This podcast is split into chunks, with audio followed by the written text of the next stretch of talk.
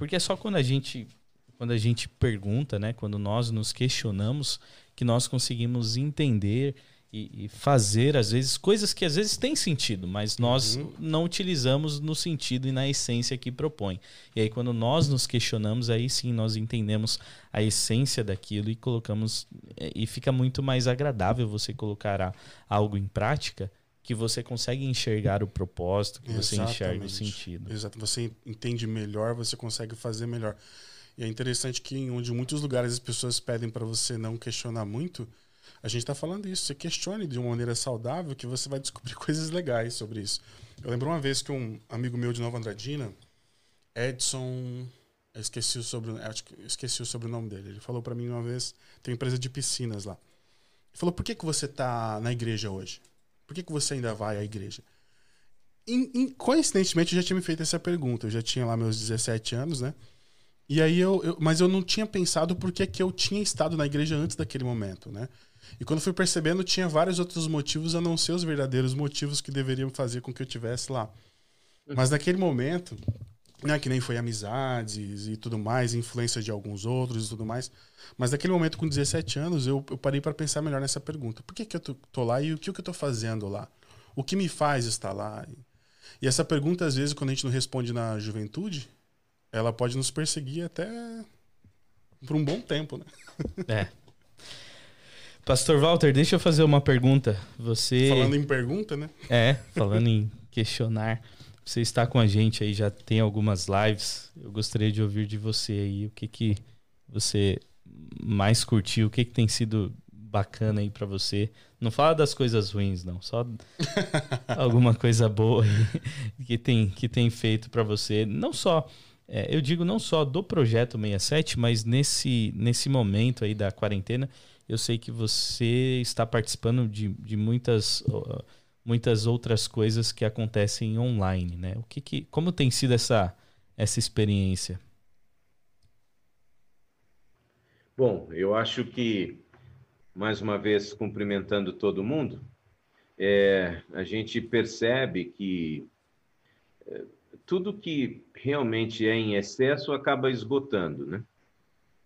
Então, eu acredito que mesmo nesse processo de, de, de a gente ter esse relacionamento virtual, acaba que parece que o interesse das pessoas vai, vai se assim vai diminuindo e tal, justamente porque a gente precisa buscar uma relevância, mesmo nesse período de isolamento e de acompanhamento de tantas tantos uh, programas com tantas abordagens. Né? E tanto foi assim que na semana passada nós lançamos um desafio para quem assiste a gente, né? E de repente você pode compartilhar isso enquanto a gente está aqui fazendo o bate-papo do tema de hoje, é, sobre se você durante esta última semana você foi relevante para alguém. Né? A gente falou sobre a identidade, sobre a semelhança com Cristo. Você conseguiu ser Cristo para alguém da, da última sexta até hoje? Né? a oportunidade, de repente, de ligar para alguém, fazer uma oração com alguém.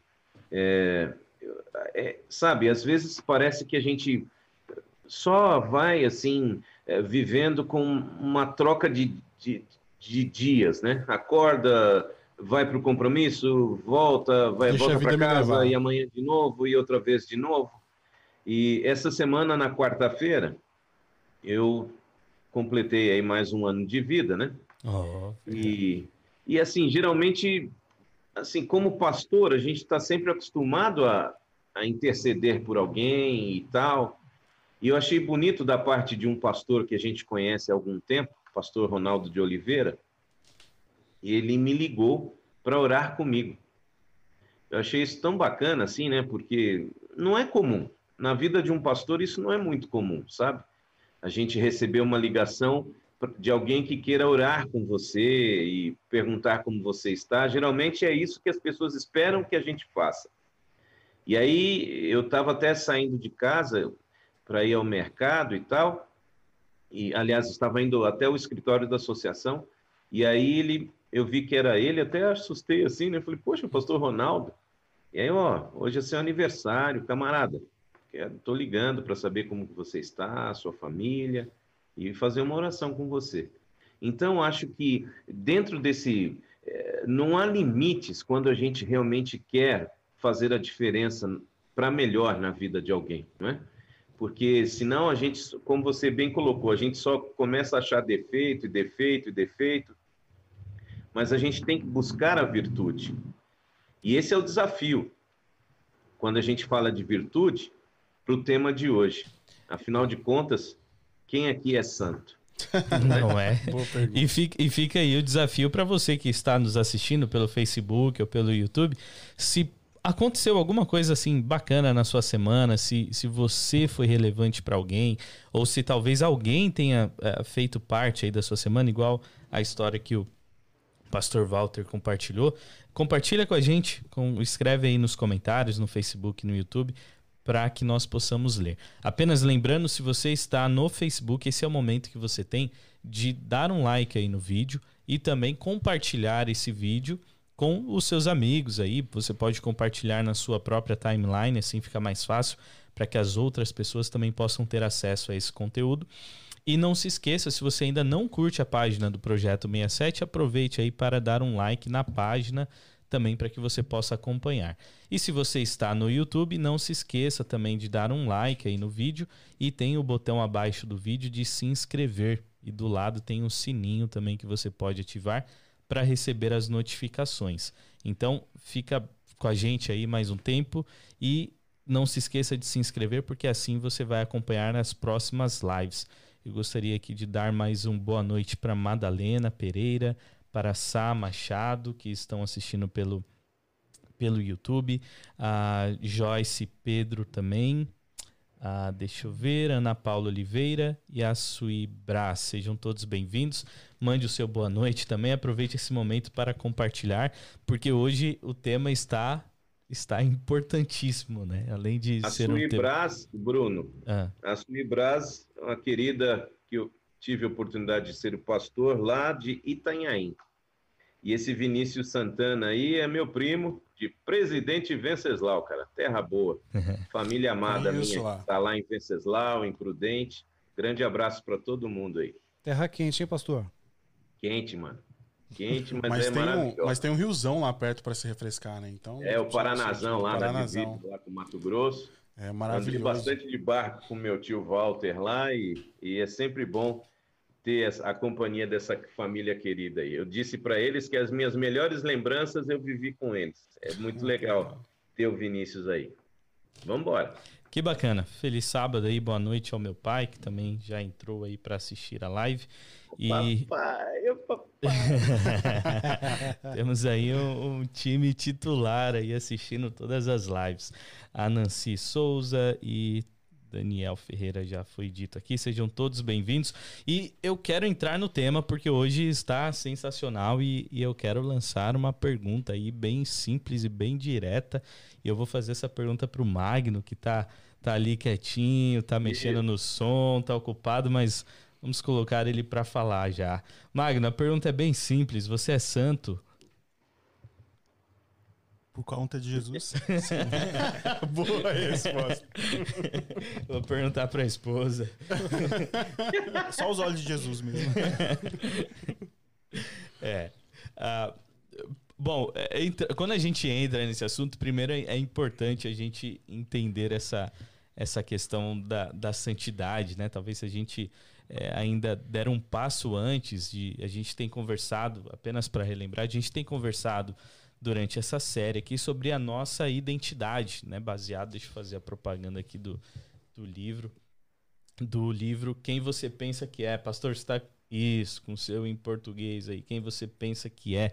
Você pode adquirir aí esse livro, procure na internet, tem uh, e-book também para você baixar. E a gente está tirando bastante conteúdo desse livro, onde uh, o autor ele explora bastante esse sentido de nós entendermos qual é a nossa verdadeira identidade, que vai muito mais além daquilo que eu faço, da minha profissão, de onde eu sou, de onde eu nasci, da minha origem, do meu sobrenome, da minha conta no banco. É algo muito mais profundo do que isso, né? E aí a gente está caminhando nessa direção sobre identidade. E aí, na live de hoje, nós vamos uh, bater um papo aí sobre esse tema, sobre eu sou santo. É isso aí. É interessante que. Não sei se eu. vou- De repente, vou até começar aqui, que a gente já abre um leque para vocês lá. comentários. Eu gostaria de falar sobre. é, vamos supor. Primeiro eu gostaria de falar do significado. Lá tem o- a- a- essa raiz da palavra bênção, aparece ali, talvez pela primeira vez na Bíblia, já em Gênesis, né? E Ekdosh, é, QDS. Ah, já começou a trazer hebraico. Não, mas é interessante por causa do significado. Não me zoem, não. e Kdosh é uma raiz que gera várias outras palavras, né? Kiddush, que é santificar. Mas em relação de ser santo, Kiddush também tem o significado de ser santo e separado, né? Você separou. Está separado por alguém. Então, no caso de, de ser santo, santificar, vamos supor que a gente tem. Não sei se dá pra ver, dá pra ver essas duas garrafas aqui, elas são iguais. É da Smart Water. Elas são iguaizinhas. Talvez não tenha o mesmo tanto de água aqui que eu bebi mais que o Bruno. Mas elas são minhas. E aí eu pego uma delas e falo assim: essa garrafa aqui tá separada. Ela é santa, no caso. E esse é o significado de separar, não coloca nenhum atributo nelas e diferenciação. Ela foi separada por algum motivo? Não, não tem motivo. A pessoa, no caso eu que sou o dono da garrafa, não eu, né? O Magno que é dono dessas garrafas, que elas são garrafas caras, mas no caso eu resolvi separar elas e eu vou dizer que ela é santa. Então, é muito interessante esse significado do Kidosh, porque é, diz que não, não tem diferença aqui. Não tem diferença. A diferença que é dada é atribuída a alguém que pode atribuir, que no caso é o dono. E apareceu já logo no sábado essa palavra, porque é, o sétimo dia, no caso que Deus abençoou, o sétimo dia e santificou, ele é um dia como o outro, tem tanto de duração, mesmo tanto de duração, tem o mesmo cheiro, a mesma cor, não, é, não tem nada diferente nele que o faça ser diferentão. É só o dono de- da semana que resolveu falar assim: esse dia eu resolvo É tornar diferente. santo. É, ele é diferente. Por que, que é diferente? Porque, Porque é eu meu. eu quero é meu e ele é santo. Então, só, é, uma, é uma maneira muito interessante de, de, de entender isso, porque a gente descobre que quando nós descobrimos nossa identidade santa em Cristo, não quer dizer que eu sou diferentão, não quer dizer que você é o diferentão, que você é o melhorzão, que você é o tal. Quer dizer que Cristo, que pode atribuir isso, resolveu atribuir isso. Não é não, pastor? É, eu acho que assim, é, vamos. é, o camarada já foi lá em cima, né? Nas, na teologia, no- na hermenêutica. Acho que a gente podia também, é, trocando em miúdos, fazer uma pergunta básica. Por exemplo, você já foi um alcoólatra? Obviamente que uma pessoa que já teve problemas com álcool e superou isso, vai responder que sim, eu já fui um alcoólatra. Mas, por mais que possa gerar uma discussão, você sempre vai ser um alcoólatra. E dentro do nosso contexto da, de, daqui do nosso tema, e lá no final, calma aí, lá no final eu vou voltar a essa pergunta do alcoolismo. A gente pode perguntar também: você já foi um pecador? Boa. E obviamente que nenhum de nós pode responder sim, eu já fui um pecador. Não, eu sou um pecador. Agora, aqui é que entra essa a importância de você ter a sua identidade muito bem definida, sabendo que você é filho e filha de Deus.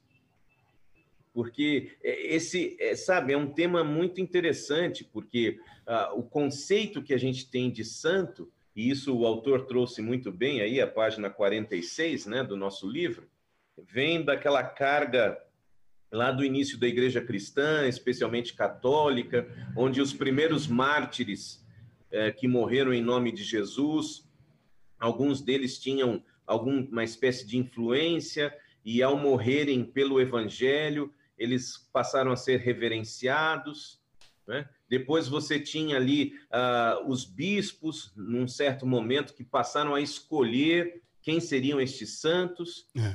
E aí a, a, foi multiplicando de forma tão grande que aí o Papa Alexandre III resolveu estipular: não, quem escolhe o santo é o Papa. Estava todo mundo escolhendo o santo, então a gente que quem vai escolher é o Papa. Então esse contexto de, de, de ser santo ele foge totalmente do significado bíblico. É. E aí a gente pode colocar também uma questão que eu achei extraordinária. O santo também peca. então, nesse contexto, é, a gente começa a construir uma narrativa sobre a ótica do que Deus espera de mim e de você. Porque se nós formos por este caminho que o ser humano tomou, de que o santo é uma pessoa irrepreensível e tal, e etc., você não precisa nem de Deus, nem de Jesus. É, porque, na verdade, essa, essa ideia dos santos e tudo mais, sempre existe ali uma história por trás onde a uhum. pessoa ela se torna merecedora desse título de santo, né? É. Não é qualquer pessoa, é alguém que é, realizou cumpre requisito é diversas coisas ajudou diversas pessoas se abnegou de, de, de, bens materiais ou seja lá o que for e aí se enquadra nesse ne, com esse título de santo, santo. E, e, eu entendo que quando a gente fala sobre santidade se eu sou santo ou não isso tem muito a ver também com a minha compreensão da minha identidade como filho de Deus, né? Quando, uhum. eu, quando eu entendo que eu, eu posso ser, que, que Deus ele me adota como filho e, e não mais ali como, como um escravo ou independente do que a gente é, é, denominar ali para quem não é filho. Enfim, quando nós entendemos, nós compreendemos essa nossa identidade que nós somos filhos, ela está muito ligada com essa questão da santidade, igual você resumiu aí de uma forma bem didática, o que é ser santo. Né? Eu sou filho, eu logo sou santo. E, e, o contexto também, não é bíblico, no qual o apóstolo Paulo nos coloca isso, né? E lembrando então Efésios capítulo 1, versos 1 e 2, aqui na Nova Bíblia Viva, Paulo, apóstolo de Cristo Jesus, escolhido por Deus, aos santos e fiéis em Cristo Jesus que estão em Éfeso. Ou seja, ele está falando dos membros da igreja. Que a sua graça e a sua paz estejam com vocês, enviadas por Deus nosso Pai e por Jesus Cristo nosso Senhor. Ora, uhum. se Paulo está chamando os membros da igreja de santos, a gente já começa então a entender qual é de fato a, o significado desta santidade, conforme foi colocado, separado, mas não significa que deixou de ser pecador. É. Porque, pasmem, mesmo na igreja do Senhor, você tem os fofoqueiros, você tem os ignorantes, você tem os indiferentes. A gente sabe que, humanamente falando, a gente não se sente santo. E tem a gente Mas também. o grande, aí é que entra o grande desafio, né? Aí é que tá entra o grande desafio do evangelho, porque conforme você mesmo colocou no início, nós não temos que viver enfatizando as negatividades, e sim buscando as virtudes. E é. isso é maravilhoso, é libertador. Porque uma pessoa que se sente é, com esse peso de ser pecador, transgressor, alcoólatra, viciado, pornografia, drogas, ela sempre vai se sentir fora deste processo de ser separado por Deus, vai se sentir sujo, indigno. É. Por isso que a santidade não parte de um ser humano. Ele é, a santidade é um presente. É um presente Deus... de Deus. Isso, isso, é interessante porque, é, até nessa colocação que eu, que eu fiz no início, também dá para tirar isso, que quando Deus santifica, ele está querendo dizer é eu quem santifico. Uhum. Isso. E aí, a iniciativa é dele. A iniciativa é dele, exatamente. É claro que depois lá em Êxodo, em 20, lá nos mandamentos, você vai encontrar falando assim: é, para que o homem é, ele guarde o sábado e santifique assim como Deus o fez. Que entra naquela questão que a gente já comentou aqui sobre imitatio Dei, que eu imito a, o meu pai. Isso é, ratifica também o fato de sermos filhos de Deus e seguirmos ali fazendo o que ele faz, né? Uhum. Então, é, mas o dono de tudo, nós santificamos o sábado porque ele santificou. Então, mais uma vez, a gente sempre vê esse padrão no Projeto 67, a gente comentando sobre isso, não, não tá na gente essa santidade não vem da gente. Nada de bom. Nada de bom, que a gente, a gente tem dito isso várias vezes, vem da gente. Outra coisa que é interessante, interessante que o Bruno colocou aqui também, essa questão é, da, do merecimento que ele pontuou aqui.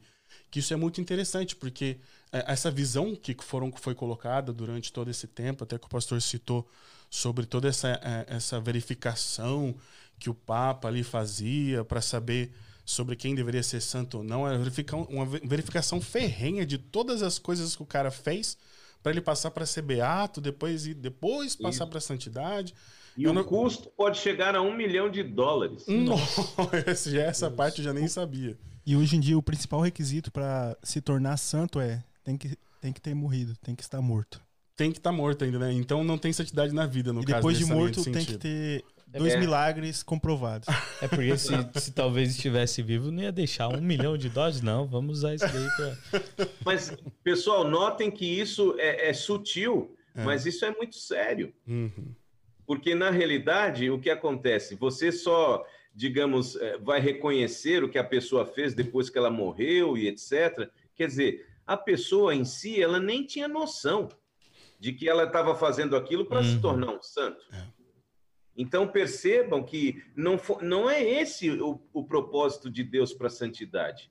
O propósito de Deus para a santidade faz parte de um processo que ele faz em nossa vida, a fim de que a gente consiga, então, mostrar às pessoas iguais a nós em vida de que é possível, primeiro, ser regenerado de uma vida desgraçada. Segundo, ser justificado, ou seja, receber um perdão que a gente não merece. Depois, então, iniciar este processo de santificação, que é um processo de vida toda e que não significa que você não vai errar, você erra, até que finalmente a gente atinja, aí sim, passando ou não pela morte, a glorificação quando Cristo Jesus Quando Cristo então vier em glória e pessoalmente. Então, tudo depende dele. E não é o que eu faço, é o que ele fez. Eu acho é, o que eu estava falando também dessa questão de, de merecimento. é, não, nós já até falamos sobre isso, mas eu gostaria de falar também de outro ponto que o pastor falou, que sobre é uma tortura, é uma prisão você viver nessa nesse fardo de que eu tenho que fazer algumas coisas para para ser santo. E eu me lembro daquele ratinho, daqueles ramos que, que eles colocam na gaiola, colocam um negocinho para ele girar e ele nunca para de girar. Nunca chega Ele no nunca destino. chega no destino, coitado. E aquilo ali realmente para nós é uma tortura. Você fazer algo repetidamente sem ter um propósito, sem ter um destino. E nessa vida de, de nesse ataque à nossa identidade de conectados com Cristo, sendo santo assim, conectados com Cristo, nesse ataque a essa nossa característica da identidade, nós nos tornamos escravos disso e sofremos realmente uma prisão tremenda. Cara, eu vou viver uma vida tentando fazer coisas que nunca vai comprar a santidade que Cristo já me, já me, já me colocou em cima de mim, né?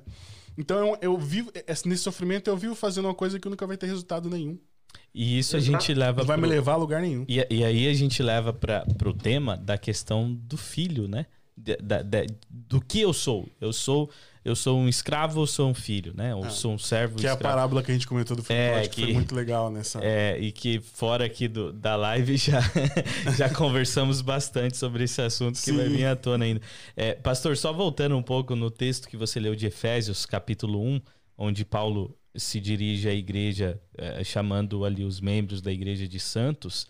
Ah, no mesmo capítulo, já estava aqui aberto, separado, no verso 5, diz assim: Em amor nos predestinou para sermos adotados como filhos por meio de Jesus Cristo, conforme o bom propósito da sua vontade. Ou seja, não sou eu que me adoto, né? Que, que me coloco ali. A... Não, é, tudo é por meio de Cristo, pela vontade dele. É ele que nos destina a essa, a essa adoção para o cumprimento da vontade dele. E da mesma forma, também essa questão da santidade, né? Quando nós entendemos que nós somos filhos, nós não ficamos nessa do ratinho, nessa É.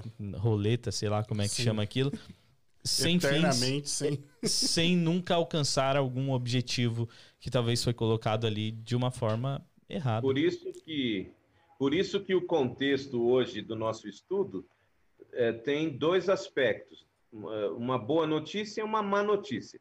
É. A má notícia é que uma vez pecador, sempre pecador. Uma vez alcoólatra, sempre alcoólatra e etc. Agora, a boa notícia é que você não precisa ser apenas um pecador. Você pode ser um pecador redimido em nome de Jesus. É isso aí. Você pode ser um alcoólatra recuperado em nome de Jesus. Uma pessoa que tem problemas com drogas recuperada em nome de Jesus. Então, a boa notícia é que tudo caminha para uma escolha. Então, eu repito, e até isso é um subtítulo do livro: O santo é pecador. o santo ser humano, é pecador. E ele continua pecador. Agora, à medida que ele entende que Deus o adotou como sendo filho, ele pode perceber que ele passa a ter então o direito da escolha. Eu vou continuar nesse caminho que me leva à morte ou vou ouvir o amor de Deus e escolher o caminho que me leva à vida? Não. Porque é interessante, pessoal, a gente cresce com o conceito de que realmente ser santo é ser inegável, inabalável, e sabe, uma pessoa que praticamente não toca o Perfeito. chão. Ah, por favor, isso é ridículo. Eu me lembro uma vez, numa das igrejas que eu já andei por aí, né? Vocês sabem que eu ocupo um pouco mais de espaço no planeta. E geralmente, quem tem uns quilos a mais é sempre motivo de piada. Eu realmente estou até careca de preocupação com isso.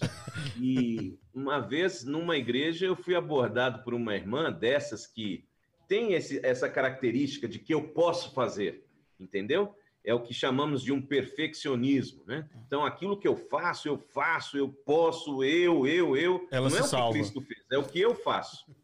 E ela aproximou-se de mim no final do, do sermão, assim, bem plácida, bem, bem plácida, e dizendo: Sabe, pastor, a julgar pela sua uh, silhueta, falta muito para o senhor chegar no céu.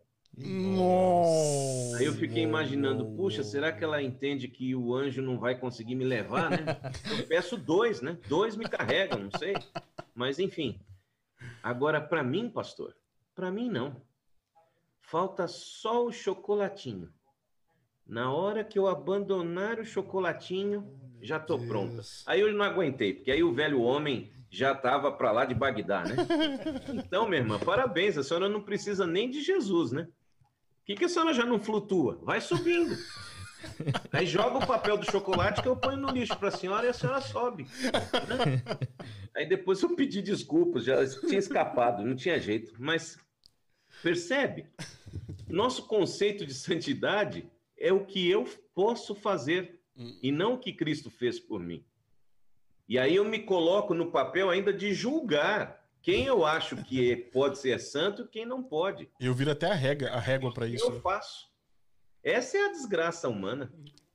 Cara, é, e uma coisa interessante, pastor, que você falou também um pouco agora aqui atrás, é que mesmo assim a pessoa entendendo é, sobre um pouco mais sobre santidade, ela pode ser tentada a, a, imaginar que que nem essa irmã que o pastor falou, que a santidade conferida a nós por Cristo, que na verdade ela nem pensa assim, né? Porque ela conseguiu adquirir a santidade por conta própria.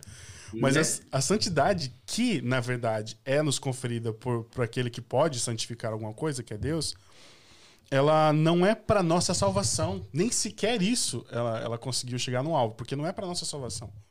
É, é, interessante quando Cristo entrega as coisas pra gente, a gente tende a pensar que é pra gente, né? A gente esquece que não é pra gente, que é pros outros ao nosso redor. A gente é só é um meio, no caso. É a mesma questão da santidade. A nossa santidade não é para que nós. Quando você pensa, eu preciso ser santo para me salvar, o erro grave e o tombo de pecador já começa aí. Porque a nossa busca pela santidade, que nem o pastor pontuou bem, não é um estado em que eu me encontro, é uma caminhada que eu sigo. A nossa busca nessa caminhada, ela faz com que as outras pessoas ao redor entendam que ela também pode se conectar com Cristo, que ela também pode ser separada é, para uma vida de, de, de, tipo, que é bem mais do que isso que a gente vê. Uma vida que vai além, uma vida de, de verdadeira é, regozijo. É, na, verdade, tudo. na verdade, acaba tendo um efeito contrário, né? Se, se você se transmite você uma imagem de que eu preciso. É, que a, a essa sal, a, a, salvação, a minha salvação depende daquilo que eu faço, daquilo que eu deixo de fazer, daquilo que eu como, daquilo que eu não como, que eu visto, que eu ouço. Se a minha salvação depende de mim, o que, que as outras pessoas olham? Vão ver o quê? Vão ver de tudo menos Cristo. É, e só abrindo um parênteses aqui, é, tá nesse mesmo contexto, Efésios capítulo 5, verso 1, eu acho que resume bem o que a gente está falando, e diz assim, portanto, sejam imitadores de Deus como filhos amados. Sejam filhos amados, vocês são filhos amados e sejam imitadores de Deus. A nossa maior representação de Deus como vida é em Cristo, quando ele Exatamente. esteve aqui sendo o próprio Deus vivendo em nosso meio, nos dando exemplo. Então, é uma caminhada tendo essa, essa noção de que nós somos filhos amados e imitando a Deus. É. Através É do exemplo. interessante, né? Porque a- a- geralmente a grande desgraça nossa nesse contexto é ter orgulho da nossa humildade, né? Então a gente tem que ter cuidado é, quando a gente se sente demais por alguma coisa que a gente está fazendo. Olha, eu já parei, faz uma semana que eu não como carne. E você está comendo ainda, né? Que miserável. Olha, faz entendeu? A gente começa a exaltar o que a gente faz. Isso não é santidade, isso é orgulho. E, e a gente tem que cuidar, porque o, o- a gente começa, como eu falei, é uma tendência de reforçar só o que o outro tem de errado, que ao invés de criar a alegria da salvação, cria o desespero da perdição. E para muitas pessoas, Deus é um, é um camarada cruel, tirano, injusto, porque afinal de contas ele está vendo tanta coisa errada e, e não toma nenhuma providência. Então, eh, sabe, esse papel de santidade que Deus espera da gente não é uma vida livre de erros, mas é uma vida livre de orgulho. Yeah. Se a gente pudesse ser mais humilde e reconhecer mais quando a gente erra, porque ninguém está livre de errar. O problema é que nesse processo, mesmo quando já estamos na, na santificação, é a gente não abandonar esse erro. O que Deus espera é que nós possamos aprender com os nossos erros. E ainda nos dá a Bíblia para mostrar seres humanos iguais a nós que no passado erraram e que aprenderam com seus erros. Sabe? Quando a gente olha para um Davi, caramba, um camarada que tinha sangue no olho, adorava matar as pessoas nas guerras, um camarada adúltero, um camarada que foi capaz de montar um esquema para matar lá o, o, soldado e ficar com a esposa do, camarada, do, do, do seu soldado. Então, uma pessoa assim, aos nossos olhos, ela está condenada para sempre. Para sempre. A gente não perdoa, a gente tem muita dificuldade de perdoar. Né? E, na, no nosso conceito de santidade, a gente dá graus aos pecados. Então, eu realmente eu tenho nojo daquele cara que foi um adúltero, foi um pedófilo, foi um assassino. Mas eu não tenho tanta dificuldade com quem é mentiroso. E Deus tem todo mundo no mesmo conceito. No mesmo se você lugar. se habitua a, a viver uma vida de pecados, meu amigo, você já escolheu o seu lado. Então, notem, a santidade não é algo que Deus me dá para que eu possa ter orgulho, para que as pessoas se comparem comigo. A minha santidade é dada para que eu me compare com Jesus. E eu sinta cada vez mais vontade de ser semelhante a Ele. E não semelhante a um líder religioso, a um, eu sei lá o quê. Né? Vamos trazer um exemplo trágico aí do Brasil, aquele cidadão João de Deus, né? Operando lá em nome de Deus, mais de 300 mulheres abusadas. Como assim, João de Deus? Mas onde estava Deus? Esse, sabe, essa mania que o ser humano tem de endeusar outro ser humano, Ou assim que é tão mesmo. falho quanto qualquer um. Exatamente. Nada justifica o que ele fez, mas também nada justifica ter, terem dado a ele tanto crédito para que uma, como se ele fosse alguém superior na casta. Uhum. E deu para ver, é um caso clássico de para a gente ver que o ser humano, por natureza, é ruim. É, nosso exemplo é Cristo. O pastor falando aqui, eu lembrei ahm, é que o pastor eh, pontuou bem essa relação que a gente olha para uma pessoa e aí fixa nos erros dela tanto e aí tipo assim a gente olha tanto os erros dela que a gente acaba esquecendo nesse processo os nossos, não olha para os nossos e colocamos automaticamente no patamar de ser superior à pessoa. É o a que Jesus fala E, com os e fariseus, não né? ajudamos, né? E não aju- é, nós perdemos a capacidade de ajudar. Eu, eu lembro, eu estava comentando com os amigos meus essa semana sobre aquela, aquele episódio do fariseu do publicano. Porque ele tá lá falando assim, graças a Deus que eu não sou que nem esse publicano. E do outro lado nós temos o publicano falando, o publicano falando assim, Senhor, tem misericórdia de mim, porque eu sou pecador e tudo mais. E a ironia, e a gente acredita que seja uma pegadinha que foi posta ali por Cristo, a ironia disso é que quando nós lemos, nós falamos: olha que fariseu miserável, olha o que ele está fazendo. Não é? e aí se torna uma grande pegadinha pra gente, porque a gente vira o fariseu da história, sem saber. Então isso mostra que é uma tendência tão natural da gente que é como respirar. A gente, a gente percebe o, o erro dos outros, ignora o nosso, sendo que a gente tem um monte ali de coisa para resolver. É, Jesus fala isso. Ah, eu falando dos fariseus de novo, cara. não posso mais falar dos Não, fariseus. Não, ele tá comentando, pode estar até os Ok. nossos exemplos. Só tô citando algo ali na Bíblia, não tô falando mal de É, ninguém. repetindo, se tiver algum fariseu assistindo a gente, a gente não tá na- na- na- nada contra a sua pessoa. Mas Jesus, Basta, ele. basta a gente. Eu achei tremendo aqui algumas citações do autor, né? Uh, Mark Driscoll.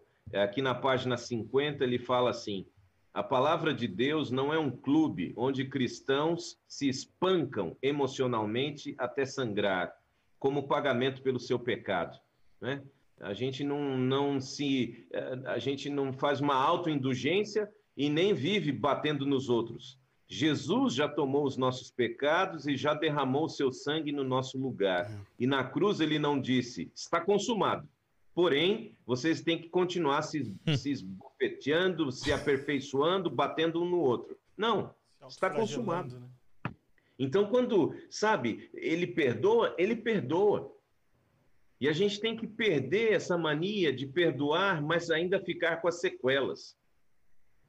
Porque não tem como. O santo é pecador. Tudo bem, a gente administra as consequências, é normal, né? Você fumou, contraiu um câncer, adulterou, machucou a família, traumatizou um filho, uma filha. Mas, gente, a gente tem que avançar. E a santidade te dá, a santificação é esse processo que você vai buscando ser semelhante a Jesus, É. para que a vida continue. Porque para muitas pessoas o pecado tem sido uma- um peso tão desgraçado que a pessoa não consegue se libertar. E ela vai vivendo esse trauma e vai se sentindo cada vez mais humilhada, está consumado. Está consumado, foi o que Jesus disse. Agora, a nossa identidade não é apenas a identidade de um pecador, mas sim a, identidade de alguém que se tornou santo pelo que Cristo fez. E essa tem que ser a sua busca. Busque a identidade que Jesus te dá e não aquilo que você se identificou pelas suas decisões, porque tudo é uma questão de escolha. E então a gente tem que dar às pessoas, é, sabe, esta visão de que Cristo está estimulando você hoje, que parou para assistir essa live, a tomar uma decisão, a viver conforme a vontade dele, mesmo que você venha a tropeçar. Mas à medida que isso se torna, sabe, melhor para você, esta relação com Cristo, mais nojo você vai ter por aquilo que você fazia de forma tão natural, mas que agora você percebe que não te faz bem. Isto é santidade. E quando a gente. Isso, uma coisa, uma compreensão errada que muitas vezes nós temos, que não é bíblica, que é essa, essa questão, vem da nossa compreensão de que, no fim das contas, todos nós somos iguais. Todos nós somos pecadores, todos nós, seres humanos, fomos contaminados pelo pecado, já nascemos contaminados pelo pecado e estaremos contaminados pelo pecado até a volta de Jesus e a transformação.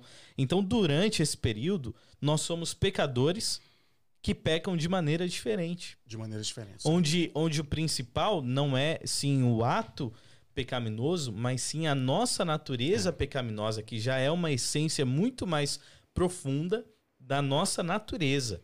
Então, pode ser que é, em algum dia eu tenha poucos atos pecaminosos, outro dia eu tenha mais atos pecaminosos, porém a minha natureza pecaminosa, ela continua sendo pecaminosa 24 horas por dia, 7 dias por semana. Então, quando nós temos essa compreensão de que a nossa natureza ela é pecaminosa e isso só será alterado na volta de Jesus pela transformação, isso nos faz entender que todos nós, diante de Deus, somos pecadores. Romanos 3, 23, né? Todos pecaram, estão destituídos. Todos nós somos iguais. Eu posso cometer atos pecaminosos diferentes de outras Que tem pessoas, consequências no mundo diferentes. consequências diferentes, mas no fim das contas, todos nós somos pecadores. E o pecado, o- o- a morte de Cristo na cruz, foi justamente para me salvar dessa minha Dessa natureza, dessa minha condição pecaminosa. E você tem o direito de escolher. O que, que nos diz aí João 16, verso 8?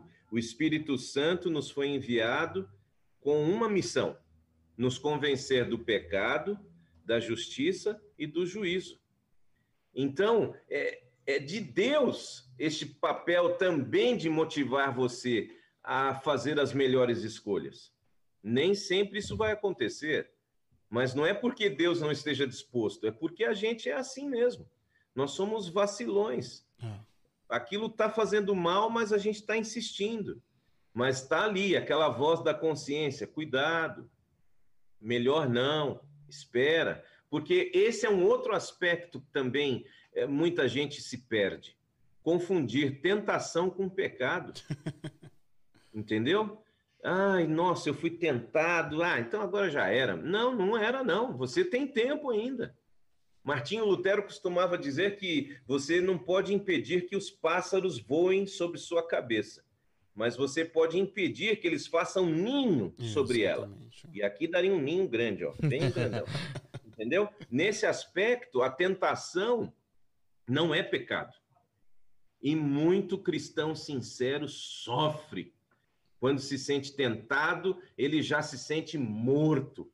Lembre-se, Jesus foi tentado, Exatamente. mas nunca pecou. É, até um, um exemplo bem legal foi o que o pastor falou quando colocou o alcoólatra como exemplo. Ele, quando ele Sim. chega lá no, no Alcoólatras Anônimos, ele fala assim: Eu sou alcoólatra há tantos anos. Ele não falava assim, eu, ele não fala eu fui alcoólatra. Ele sabe que ele, mesmo ele estando sete anos sem beber, ele ainda é um alcoólatra. O que, que ele vai fazer? Ele vai buscar passar longe das bebidas. Ele vai buscar Uhum. passar longe dos ambientes que levam ele a beber. Ele vai buscar fazer outras coisas que não façam com que ele sinta vontade de beber quando estiver ruim, no caso. Então ele vai buscar a vida dele toda não beber, mas mesmo sabendo que ele ainda é um alcoólatra. E note que o milagre, Bruno, vai ser até mais profundo. Eu achei interessante, o autor toca nesse aspecto, esse reforço negativo. Não, eu sou um alcoólatra. Não, eu sou um redimido, eu sou um resgatado, eu sou alguém recuperado. É, você não precisa mais a gente- focar na sua identidade mundana, né? Isso, você precisa dizer eu sou filho de Deus. Aí no seu WhatsApp, quando você colocar lá, é, o pessoal põe em, em trabalho, ocupado e sei lá, fora um, fora o outro e mensagem, etc. Coloque lá eu sou amado por Jesus. É. Você tem que resgatar essa identidade. Eu sou alguém a quem Jesus ama. É isso que deveria ser a nossa identidade. A minha identidade não é ex-pecador, ex-viciado, ex não sei o quê, ex não sei o que lá. Não. A minha identidade, quando eu entendi essa, esse convite, é eu sou aquele a quem Jesus amou até o fim. Deu a E vida por isso você. eu estou aqui, errando, acertando, mas sabe, é aquilo que os economistas falam: qual é a tendência? A sua tendência tem sido crescimento ou a sua tendência tem sido cair? É isso aí. É, deixa eu só abrir um parênteses aqui. Gostaria de mandar um abraço, uma boa noite para mais algumas pessoas, para o Lorival, para Cristiane, para Sônia, para Maria José, para Fátima, minha tia também. Sejam todos Olha aí, bem-vindos. mano, essa família, eu te falar. tá é presente, viu? E ela até, eu tô procurando aqui, eu não achei o comentário, mas ela até colocou assim: eu sou a tia do Bruno. Isso, ela fez questão de registrar. É, fez questão. É, uma boa noite para Inês, para Francisca, ah, para o Benhur também, mandando um abraço para você, pastor. Mais um de Itanhaém, junto com o Lorival. Beneur é um tremendo produtor de vídeo aí, trabalha para nossa igreja. Um grande abraço, Beneur. Legal. Sejam todos bem-vindos e mais uma vez lembre-se, eh, se você está no Facebook, curta a- eh, eh, esse vídeo, essa live e também compartilhe. Compartilhe aí na sua, na sua timeline para que outras pessoas possam ver. E não se esqueça também de curtir a nossa página aí no Facebook. E se você está no YouTube, também não se esqueça, você pode usar esse link aí do YouTube para compartilhar com os seus amigos, manda aí o vídeo por WhatsApp. Mesmo depois da live, esse link ainda permanece aí o mesmo, você pode compartilhar e também não se esqueça de se inscrever no nosso canal e ativar as notificações. Deixa eu mandar um abraço aqui para Verônica também, que está nos assistindo pelo YouTube. É, eu gostaria de comentar uma coisa. Eu vi no, no Facebook essa semana e eu até me senti tentado assim a comentar um post de uma pessoa que estava falando que é, de alguns pregadores atuais que enfatizam bastante a graça e esquecem da justiça É, e ele acho que a gente começa tem que entrar nesse ponto. ele Super. começa. Sim, mas a, a maneira que ele estava falando é de que não, você tem que lembrar a justiça, ou seja, da- aquela parte de, de você, de novo, você. Você consegue. É, é, e aí eu me senti muito tentado a comentar. Eu não comentei porque eu sei que poderia continuar ali, mas eu me senti ali numa vontade de comentar, ah, fazendo a seguinte pergunta: qual justiça você está falando? A justiça eh, que fez com que o Filho de Deus, sendo o próprio Deus, viesse pagar o preço por algo que ele não merecia em meu lugar? Que na verdade eu merecia estar lá. Então, qual é a justiça? Eu vejo muitas vezes que esse peso, e era o que a gente estava falando, muitas vezes cai sobre a gente, né? Essa, essa questão de um Deus que tá ali, né? Só olhando assim, com- pronto para apertar um botão ali para acontecer alguma coisa de errado. Ah, você fez isso de errado, então vai lá. Ah, e, e aí a gente fica com essa questão de, poxa, eu preciso fazer certo, eu preciso fazer isso para ganhar tal coisa, eu preciso é, devolver meu dízimo para ficar bem financeiramente, eu, eu preciso ir para a igreja para que eu possa receber mais bênçãos de Deus. E muitas vezes nós agimos dessa forma porque nós queremos ser santos com as nossas próprias forças, né? Como se Deus estivesse até mesmo perseguindo a gente, aqueles que não querem é, fazer isso. E, e o que eu gostaria de trazer é essa motivação pelo qual nós procuramos imitar a Deus a cada dia. Porque quando nós, nós colocamos como motivação imitar a Deus, eu quero imitar a Deus porque eu quero a minha salvação, de novo, o próprio eu, nós acabamos deixando a nossa vida pesada, difícil, chata, sem entender um propósito. Mas quando nós mudamos essa, essa perspectiva, onde eu quero imitar a Deus, porque eu fui salvo, e eu entendo que a minha identidade é imitar o que Cristo fez por mim para ser bênção para as outras pessoas. Esse é o caminho que nos leva a esse processo de santificação, onde cada dia nós vamos ficando aí nos tornando cada vez mais parecidos com Deus, com Cristo. Exatamente. E, e como se fica, e como que alguém fica parecido com outra pessoa? É convivendo Convívio, com ela. Relacionamento. Não tem outro caminho, sabe? Às vezes as- as pessoas estão buscando um Deus muito conveniente. Por isso que aí vem essas pregações extremas, assim, de chicote, pá, é o que você faz, vai, entendeu? E e é o conceito errado, não é o que você faz, é o que Cristo fez. É. Você é um dizimista fiel porque Deus já te abençoou e você está reconhecendo isso. Você tira um momento para adorar a Deus num período que ele escolheu para ser adorado, às 24 horas do sábado, porque ele já criou esse ambiente, já santificou esse período. Então, é tudo que já foi feito, não é o que eu faço. E aqui que está justamente a postura de Jesus na prática. Tentação eh, são dois caminhos: ou você peca contra Deus, ou você adora a Deus. E Jesus, na sua intimidade com Deus, ele buscava adorar o Pai. E isso foi tão maravilhoso que aí a gente vai para João, capítulo 1, verso 12, e a gente lê assim: Mas a todos que o receberam, nova Bíblia viva, aqui a minha versão, aos que creram nele, ele deu o direito de se tornarem filhos, Filhos de Deus. de Deus. Então, B1, B2, para quem não conhece, tá, tia Fátima? O Bruno, seu sobrinho, é o B2. Então, esse contexto de, sabe, de você abrir mão daquilo que você faz para tomar posse do que foi feito por você, ele ele, é- ele tem um, um significado, o propósito correto, quando você entende, peraí, eu sou filho de Deus. Eu posso ter uma história de tragédia na família, posso ter sido alguém abandonado, largado, violentado, sabe, injustiçado, mas eu tenho uma origem.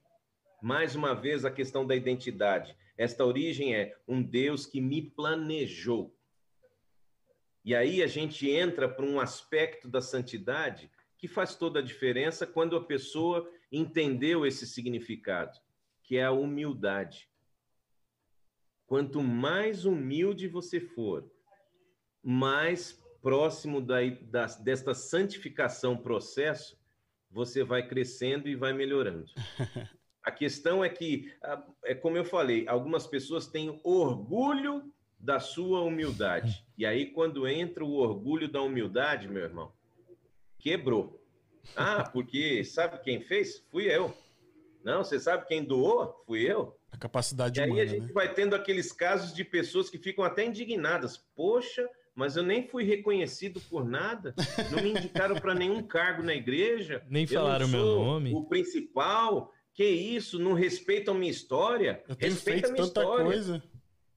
Então, esse é um aspecto que a santidade, quando ela realmente ela está definida nessa pessoa que está num processo de melhoria e que continua sendo um pecador, e que João diz lá na sua primeira carta: se confessarmos os pecados, não pequeis, mas se vocês pecarem, vocês vão ter um advogado, Jesus Cristo.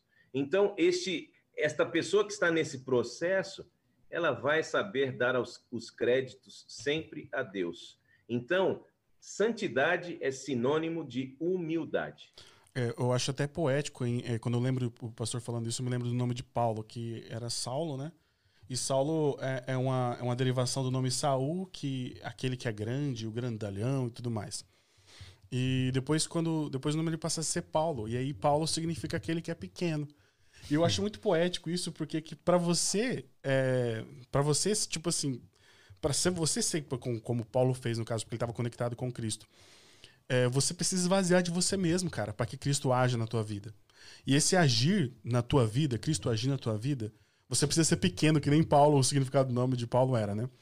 Para ele agir na tua vida. Paulo, Bruno, nesse contexto, Paulo, ele tinha muito do que lamentar, hein? Porque primeiro ele tinha muito orgulho de matar em nome de Deus. Exatamente, como Saulo. Enquanto Saulo, e aí quando ele se converte, se torna Paulo, ele, pode, ele, ele disse: miserável homem que sou. Ele reconhece a condição. Quando olha para trás, ele reconhece, mas ele não se prende uhum. a essa desgraça de vida para trás. Exatamente. Ele sabe que agora o, ele, ele sempre compara-se a um atleta, né? Eu corro. Eu corro, eu me preparo. As coisas que para trás ficam, eu avanço. Avanço para aquelas que estão diante de mim, preparadas por Cristo. Então, sabe, não fique preso ao seu passado. Dê chance para Deus levar você para frente, para frente. E Paulo ele ainda ele mesmo cita, né? Ele sabendo de tudo isso, ele mesmo se chama de o maior pecador de todos, né? Uhum. Mas ainda assim ele fala: "Sede santos, porque eu sou santo", uhum. né? É, é muita humildade da parte dele reconhecer que ele é pecador e, e de ser que... de santos porque eu sou santo porque eu não peco? De jeito nenhum. Exatamente. Ele teve treta lá com Pedro, lembra? Uhum. Tretaram feio os dois. Entendeu? Mas é, é, é, faz parte da vida, a gente vai aprendendo. Na verdade, Paulo entendeu a identidade dele. E a partir do É. momento que você entende sua identidade, você sabe quem você é, você sabe quem é Deus, você sabe qual que é o, a sua, o seu papel dentro do contexto né, da, da. Demas me abandonou. Uhum. ok. Rapaz, quando- Vida que segue. Quando eu era novinho, eu lembro que eu tava lá em Nova Andradina andando de bicicleta, trabalhando de office boy, né? E aí eu olhei para um terreno bem grande, um terreno bonito, num lugar bem localizado Nova Andradina. E eu fiquei viajando, eu falei assim, será que um dia eu vou poder comprar um terreno desse, né? E nessa viagem, eu lembro que o mundo girou, ficou ao contrário, ficou de ponta cabeça. Era porque eu tinha batido num carro parado. E aí eu capotei. eu capotei de, tipo assim, virar do avesso mesmo. Você primeiro eu preciso aprender a andar de bicicleta. pra depois pensar no terreno. E aí, eu, pensando no terreno, eu acabei pagando 150 reais pro cara do carro, porque eu bati no carro parado dele. Ficou mais longe do terreno, né? E a primeira longe ainda. parcela do terreno você Já perdeu. era. Porque a gente- Agora, é, sabe, pessoal, eu acho que é importante, é, né, nós estamos aí nessa discussão interessante, mas tem algo que, que o autor toca aqui também que eu acho extremamente importante, Bruno. é, a página 57, ele coloca esta tendência que a gente tem nesta vida pós-moderna, ou moderna, ou contemporânea que vivemos, das pessoas buscarem as respostas dentro delas mesmas.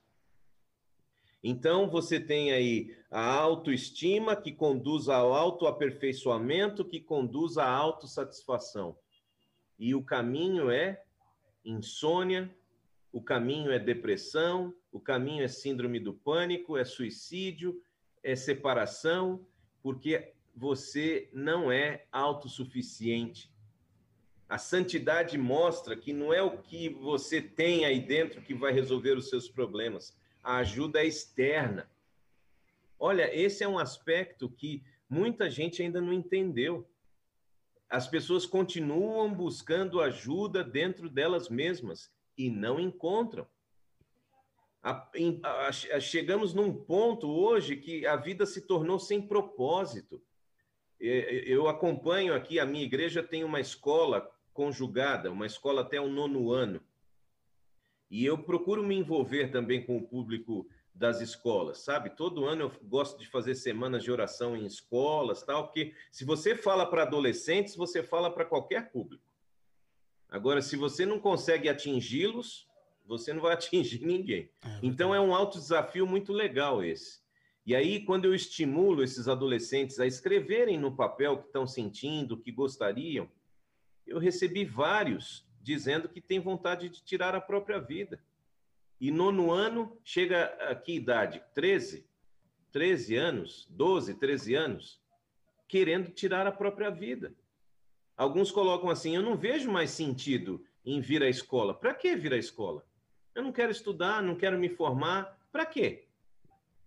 Então, sabe, aquelas coisas boas da vida, elas vão perdendo sentido quanto mais o ser humano volta-se para si mesmo, mais sem respostas ele fica. E a santidade é este processo pelo qual eu e você aprendemos a nos sentir melhor, não em relação a nós mesmos, mas a gente se sente melhor em relação a Deus. É. Então, quanto mais eu olho para Ele, mais eu dependo dele, mais eu sinto a força que Ele me dá e a vida ela consegue avançar mesmo com as tragédias, com as pandemias, com as perdas e com os nossos pecados. Pastor, deixa eu trazer uma pergunta aqui da Madalena Pereira no YouTube. Uhum. Ela, ela disse assim: Deus disse que o salário do pecado é a morte. Então, como, como que eu posso entender essa situação? Ela fez essa pergunta no momento que nós estávamos falando sobre a questão é, de pecado, né? É, eu gostaria que você comentasse, eu não sei se, se ficou claro, mas essa foi a pergunta dessa, né? O que entender sobre essa, essa parte que está lá em, em Romanos Romanos. Esse é mais, é mais um reforço de alguém que pagou a conta. Mentira. O salário do pecado é a morte. E o verso continua dizendo: continua. Mas, Mas o dom gratuito de Deus é a vida eterna. É. Então, o salário como pecado, é, o, a morte como salário foi paga. Foi paga. Já está pago, está quites. Hoje nós sofremos a morte ainda como consequência da perda deste dom que Deus deu ao ser humano antes do pecado de viver eternamente, mas viver de forma condicional. A partir do momento que o ser humano fez esta escolha, não, Deus né, falou para você, segundo a, a, a serpente disse para Eva, né, que se você comesse, você morreria, que nada, seus olhos vão se abrir, etc. e tal. A gente tocou até nisso semana passada. Então, nesse contexto, Madalena, esta morte como se nós nunca mais viéssemos a existir, ela foi banida. Jesus veio sem nada em troca, sem saber nem se a gente ia aceitar ou não, morreu este salário. E hoje, depois, enquanto ele esteve aqui em seu ministério terrestre, ele deixou claro: mesmo que você passe pela morte em Cristo, aqueles que dormiram em Cristo serão ressuscitados. Amém. Então, o salário como morte eterna está pago. Agora, a morte consequência, ela vai ser encerrada quando o pecado for encerrado por ocasião da volta de Jesus. Por isso que a gente busca esta vida cada vez mais próxima dele, porque nem a morte como diz Paulo, é capaz de nos separar do amor de Deus. Não, muito forte isso. E esse verso também nos mostra a nossa incapacidade em relação ao pecado. É. Onde nós não temos essa própria capacidade de eliminarmos, por isso que o verso continua, né, dizendo o dom gratuito, ou esse presente que Deus nos dá, que é a vida eterna através da morte de Jesus na cruz. E a sutileza, né, Brunos? E a sutileza que existe na nossa experiência, muitas vezes em nome de fazer o bem, e estamos fazendo algo que Deus não pediu. Eu peço licença para tocar aqui, página 56. O orgulho é nosso inimigo, a humildade é a nossa aliada. O orgulho nos compara aos demais pecadores, a humildade nos compara ao nosso imaculado Salvador. O orgulho cobiça o sucesso alheio, a humildade celebra o sucesso do outro. O orgulho diz respeito a mim, a humildade diz respeito a Jesus e às outras pessoas. O orgulho fala da minha glória, a humildade fala da glória de Deus. Então, muito cuidado, é muito sutil isso. Achar que a nossa santidade nos torna melhores do que outras pessoas. Não. O único melhor é Jesus. É, só, só, assim, fazendo um toque naquela história da, do terreno, depois que eu caí e descobri que eu não- realmente não podia comprar o terreno, não tinha dinheiro para comprar ele. Caiu na realidade. Tinha menos ainda. Literal, caiu 150. literalmente. É, eu acho que entra muito, essa experiência entra muito no que o pastor já disse, o Bruno já comentou aqui agora mesmo, nesse exato momento. Porque pouca gente se atenta que o, naquele, a palavra testamento, para diferenciar os dois, as duas partes da Bíblia, foi dado porque dá pela intenção de ser uma aliança, né? Um, negócio jurídico, de que eu dou o que você não merece, vamos fazer um contrato aqui. Só que muita, como os, os pais da igreja eh, pensaram realmente muito na intenção de contrato. As pessoas pensam muito na intenção de contrato. E no contrato, você tem que pagar algo. Você tem que pagar a sua parte. E a questão que, que, que é difícil até de compreensão, da gente compreender como mortal, como, como envoltos na meritocracia, de que você tem que sempre pagar, tem sempre que merecer, é uma questão nesse contrato com Deus, é, é uma questão tão grandiosa que você às vezes é até difícil de compreender, porque, cara, não tem explicação. Ele fala assim pra você: Ó, eu tenho isso pra te dar. Aí a gente fala assim, mas quanto custa? Ele fala, você só, só custa uma. Essa é a sua parte no contrato. Aceita.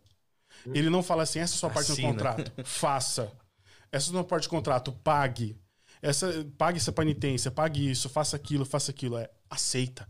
E isso que não entra na nossa cabeça às vezes, porque nunca no mundo a gente vai conseguir fazer um negócio desse.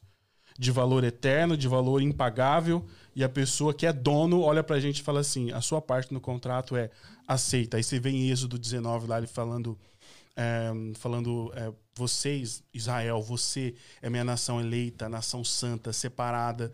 E aí depois Israel meio que dá uma quebrada nesse contrato. Ele olha pra todo mundo ali que crê em Cristo, que tá conectado com Cristo, e fala assim: agora vocês, vocês, a nação, a nação santa, a nação eleita, vocês que agora vão levar, vão fazer as pessoas é, reavivarem dentro delas a imagem e semelhança de Deus, vocês são a nação santa. Que aí, no caso, entra nós, graças a Deus, os nós gentios pecadores aqui. Então, é, mas isso tudo é dado para nós no contrato só pra gente fazer a nossa parte de aceitar. Aceitar. E ele faz o resto. E é isso quando, quando Ande comigo. o verso que nós lemos, eu, eu não lembro qual que era, acho que era de Gálatas ou de Efésios, falando sobre adoção. Né? É, E, e eu acho que é, é, o exemplo da adoção se parece bastante com esse conceito. Onde você vê ali o homem É, exatamente, verdade. pecador que não merece. E aí a gente pode até voltar à história do filho pródigo, que é uma ótima analogia de toda Aham. a, a história ali da salvação. E aí Deus vai lá e adota. E, transforma até algumas, algumas expressões ali. Paulo também em Gálatas, utilizando alguns exemplos, nos colocando como herdeiro. Já que é filho adotado, agora você é um herdeiro também. Você faz parte da família. E sem merecer absolutamente nada. E eu, eu acho que vale a pena a gente só tocar no- nesse assunto rapidamente. Porque também existe aquele outro extremo, né? Opa, então, beleza, agora não preciso Acho que é interessante é, tocar vou levar realmente. minha vida aí do jeito que quer. E, e eu acho que assim, um- uma, um- algo assim pra resumir bem, na minha opinião, quando nós entendemos a nossa identidade, que nós somos é, filhos de Deus, não mais escravos, não mais é, perdidos, nós somos adotados por Deus e nós entendemos que nós precisamos imitar a Cristo, isso já quebra completamente aquela, aquele pensamento, ah, então... Eu, eu posso fazer o que quiser. É, tá? Deus está ali. Tá, a então mente do cara que entendeu não vai pensar em, então agora eu posso pecar, não vai pensar assim. Se Até ele pensa porque... assim, quer dizer que não entendeu direito. Até porque essa santidade ela envolve arrependimento e arrependimento é mudança de caminho. Exatamente. Então eu estava indo para a morte, agora eu vou para a vida. Eu tinha desespero, hoje eu tenho felicidade. Então você denota que você tem frutos que são gerados desta caminhada. E esses frutos, então, é, vão dando essa, esta, é, esta certeza de que você está realmente numa rota diferente que você da qual você estava. O exemplo que o pastor então, deu do cara do não cara é que uma vez salvo, salvo para sempre e está de boa. A questão é, uma vez salvo, mantenha-se nesse projeto. É. Agora, se você escorregar e sair, sempre você vai ter uma chance até um dia em que a porta vai se fechar. E isso fica para outro dia, essa discussão. É, exatamente. Mas até a paciência de Deus tem limite. Então, é importante que eu e você entendamos que realmente este, esta, este processo, né, regeneração, justificação, santificação, glorificação, o querer e o efetuar vem de Jesus. Então, aquela pergunta que a gente abriu lá, você é alcoólatra, você é pecador, a gente pode caminhar para o fechamento agora e perguntar: você é cristão? Você é cristã? Então, glória a Deus, porque você foi redimido, você foi renovado, você anda em novidade de vida. Isto é santidade. Santidade não é ficar aí uh, laissez-faire, né? Fazendo à vontade o que você quer. Não. Eu sou cristão, então já deixei de ser um ex-alcoólatra, um ex-viciado, um ex-pecador eu agora vivo uma novidade, nova vida, nova criatura, diz Paulo, Coríntios 5, 21. Nova criatura, novidade de vida. Aquilo que é, realmente me agradava enquanto eu pecava, hoje eu aborreço. Paulo, em várias porções dos seus escritos, ele deixa isso claro, para que não fique essa, digamos, esta graça barata, né? Ah, uhum. vamos lá, Deus, né? deixa a vida me levar, a vida leva eu e assim vai. Não, não é. Você é cristão, você é cristã, então você é uma pessoa renovada nos seus gostos, na sua postura, em tudo, porque em Cristo nós vivemos em novidade de vida. É isso aí. Acho que e por isso e por isso acaba sendo algumas vezes complicado lidar com esse equilíbrio, porque eu, eu vivi ali a minha vida e tal. Agora, poxa, mudei. Agora eu preciso compensar aquilo que eu fiz, então eu vou fazer para a minha salvação. Então existe esse equilíbrio. O nosso objetivo, acho que isso é uma, uma das coisas que precisa ficar, claro. ficar mais clara aí de tudo isso, que a nossa motivação não é a busca pela, pela nossa salvação, mas porque eu fui perdoado, porque eu me arrependi, porque eu me converti, né? Que é, isso é bem, essa palavra é bem fácil de entender, é realmente fazer uma conversão, é, é dar a volta, escolher o outro caminho. Agora sim eu estou traçando esse novo, esse novo destino, tendo como, como uh, destino final ali, como base, como exemplo, como guia a vida que Cristo levou aqui nessa terra, onde eu sou o imitador de Cristo. E esse caminho vai aí até a volta de Jesus.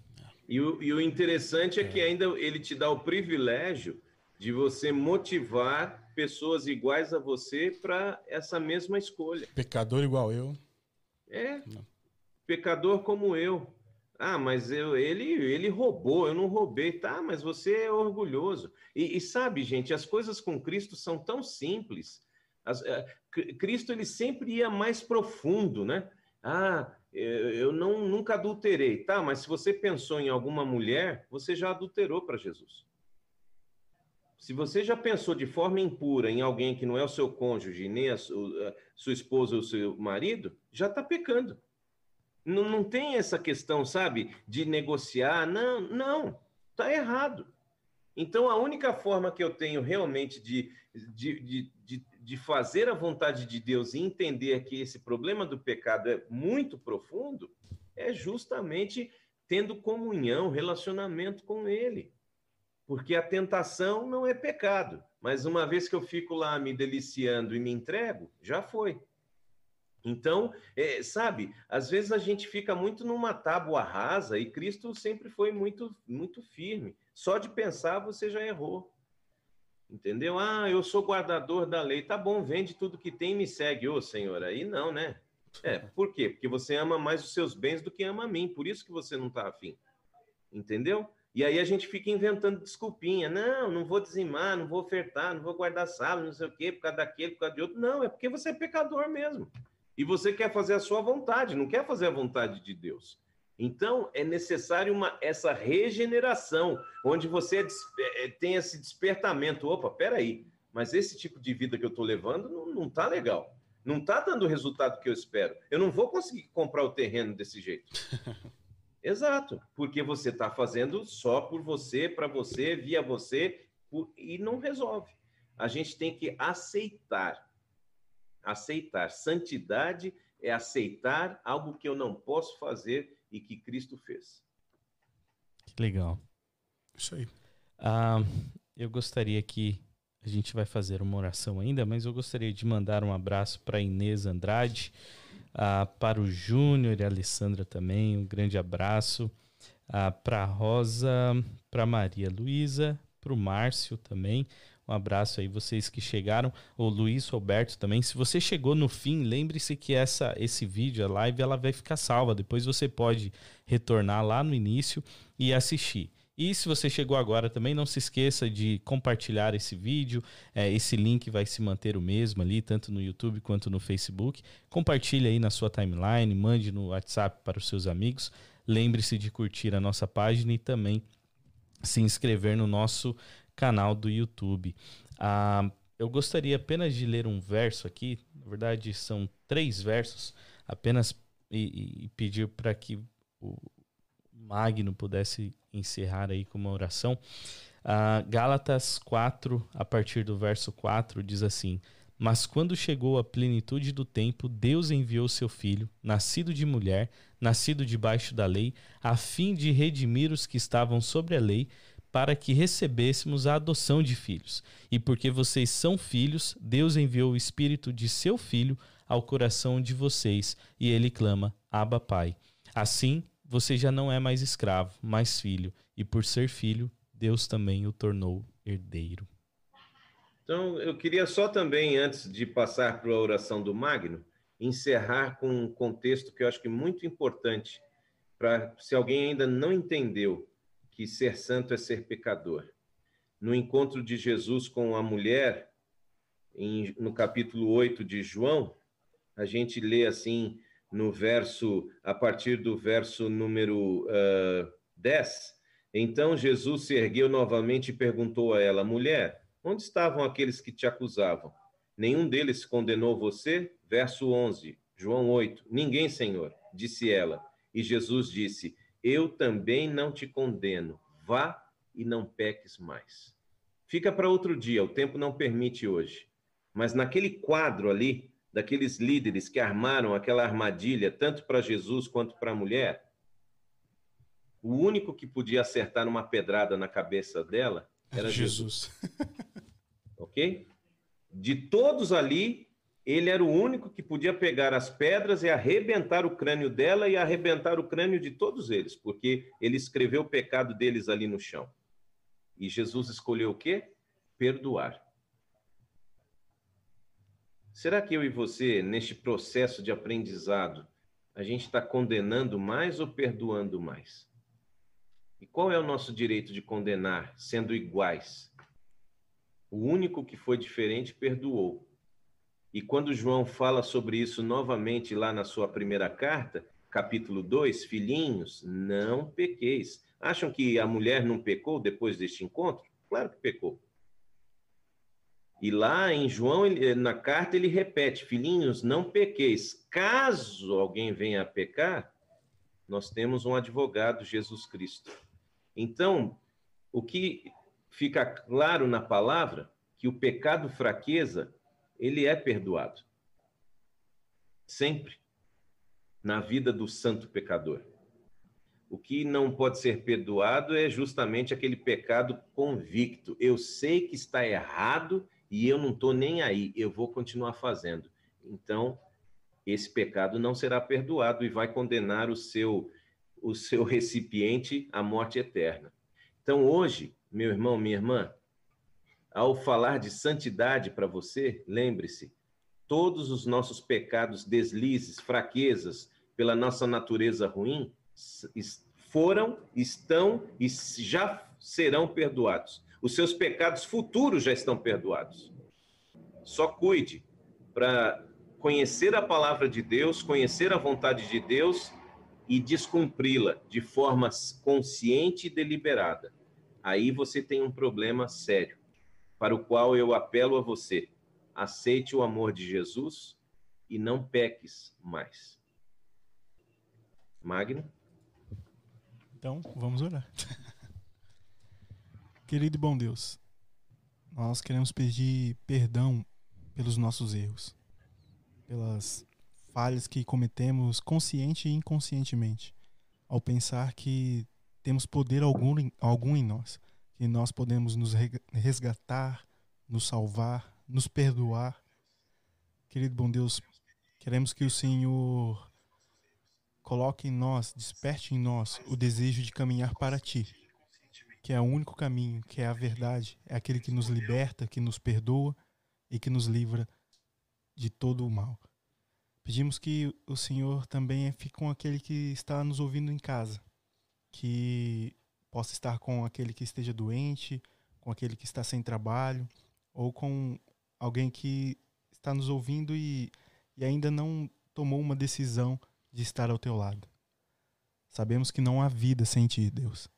Sabemos que não há vida sem ti e não e sabemos também que o Senhor é o único, o único que pode nos encontrar. Eu não posso encontrar o Senhor, mas o Senhor pode me encontrar. Então venha ao nosso encontro, nos, nos resgate. Queremos pedir também uma benção sobre a, a vida do pastor Walter, que completou mais um ano de vida e que o Senhor possa abençoá-lo, que ele possa continuar ministrando, abençoando e sempre nos animando nos caminhos do Senhor. Amém. Pedimos também por esse projeto, em nome de Jesus. Amém. Amém. Isso aí, 35 anos não se faz todos os dias, pastor. ah, nós queremos agradecer a todos, todos que nos assistiram aí pelo Facebook, pelo YouTube também. Não se esqueça que sexta-feira que vem, nesse mesmo horário, estaremos todos juntos aí para mais uma live. Obrigado. 35 com corpinho de 48. Deu uma travada aí. Deu tá, um delayzinho. É. Tá bom. Obrigado aí a todos que estiveram conosco e nos vemos na sexta-feira que vem. Até um sexta-feira que vem. Abraço.